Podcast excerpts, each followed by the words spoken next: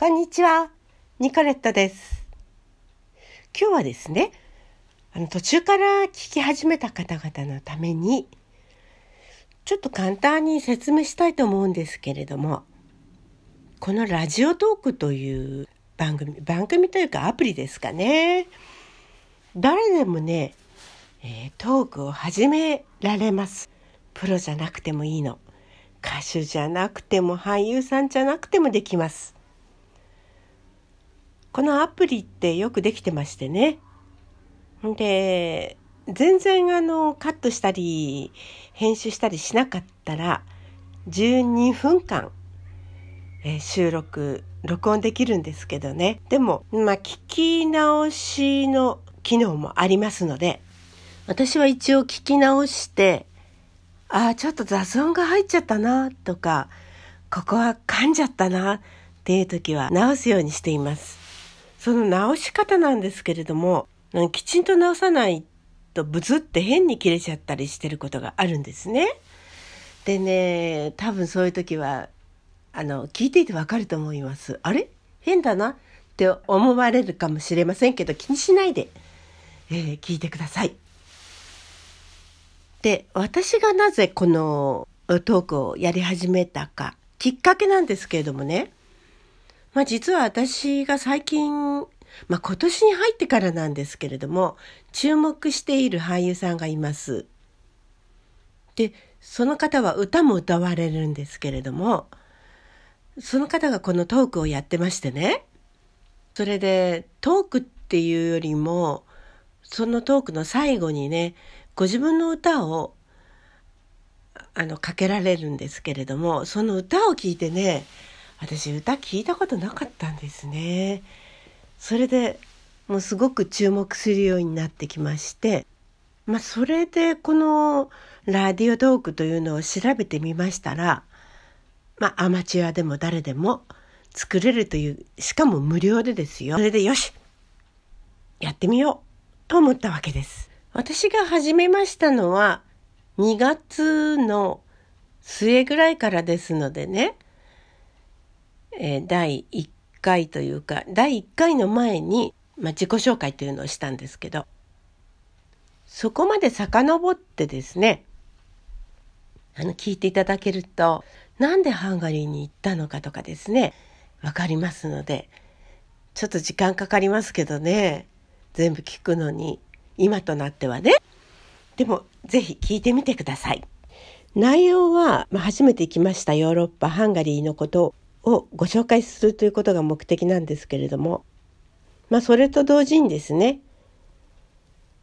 えーハンガリーとフィンランドとエストニアというのはフィンウゴル族と言いまして、えールーツが同じじゃないかと言われてます。ハンガリーだけじゃなくこの他の2つの国のことも紹介していきたいと思っています。でもまず初めに子供を連れて行ったその滞在中の出来事を先にお話ししちゃおうと思って、うん、トークし始めました。子供たちと一緒に最低5年ぐらいはハンガリーにいるつもりだったんですけれどもねえ日本に残してきた夫がもうとにかく寂しいもう子供たちを早く返してほしいとお願いしてきましてねで子供たちと相談してじゃあ帰ってもいいよということになったんです。でもね私としてはねやっぱり最低5年ぐらいいないと語学とかそういうものもね身につかないんですよね。でもねその話をしたらもうキリがないとかって言われて、まあ、とにかく返してほしいって言われましてね。で子供たちも帰ってもいいよっていうことになりましてで私も一緒に帰るべきだろうなと思ったんですけどねあのやっぱりねあと2年ぐらいなんとか滞在できないかなって子供たちと相談しましたらまあ僕たちだけで帰ってもいいよということになったんですよ。どうしようかもうものすごく悩みましたけれどもね。で子供たちだけで3年で返しました。まあいろんな人たちになんでって言われましたしああどうしたものかと思ったんですけどね。まあ返してみて大変そうだったらもう続けて私も帰ろうと決心してたんですけどね。そうしましたらあの夫からですねえー、と4人の生活を楽しんでいますという手紙をもらいましてね、えー、この生活結構気に入ってますって言うんですよ。それで今まではそういうことなかったけれども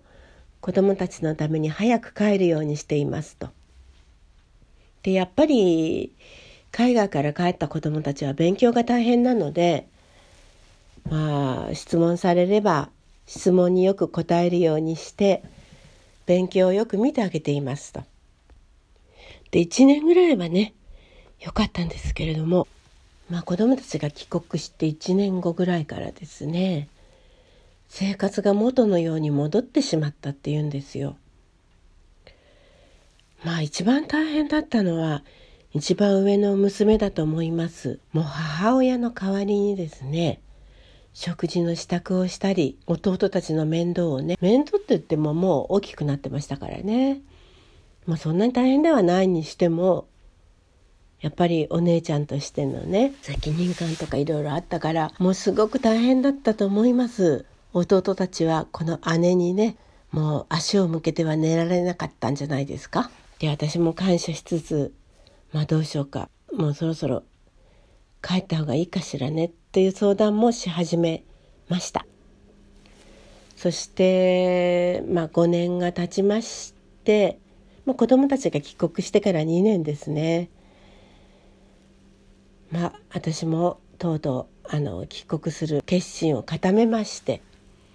と言いましても私があの勤めているゲストハウスは一人で友人一人に任せて帰ってしまったのでは大変なのでまああの毎年ねあの帰ることにしましたハンガリーにね。その友人はあのご主人のお母様がちょっとご病気になられていたのでもうご高齢でね1年に1回はあの帰ってきたいと。ですから彼女が日本に帰ってきている間私は交代でハンガリーに行くようにしました。まあ長い時は何ヶ月間か。短い時は1ヶ月ぐらいですかね。そういう行ったり来たりの生活が56年ね続きました、まあ、最初にですねあの子供たち3人が3年で帰ろうかと決めた時ですね。あの2番目のまあ、子供ですね。長男ですけれども「お母さん僕さやっぱりハンガリーに残ってもいいよ」って言い出したんですね。なんかお母さん一人で残していくのかわいそうだもん。寂しいでしょ？って。嬉しいですね。そうしたらね一番下の息子もね「えお兄ちゃんが残るんだったら僕も残るよ」って言い始めたんですね。いやそれはまずいでしょ。だってお父さんはあのみんなが帰ってくることをものすごく楽しみにしてるんだよ。っていうことでね。私は残ってもいいよって言ってくれたことがものすごく嬉しかったんですけれどもまあ泣く泣く3人が日本に帰ることを説得しました。子供たちだけで帰った後ですね。ハンガリーでの仕事を少し一段落させて日本に帰りましたね。一時帰国です。暑い暑い夏でした。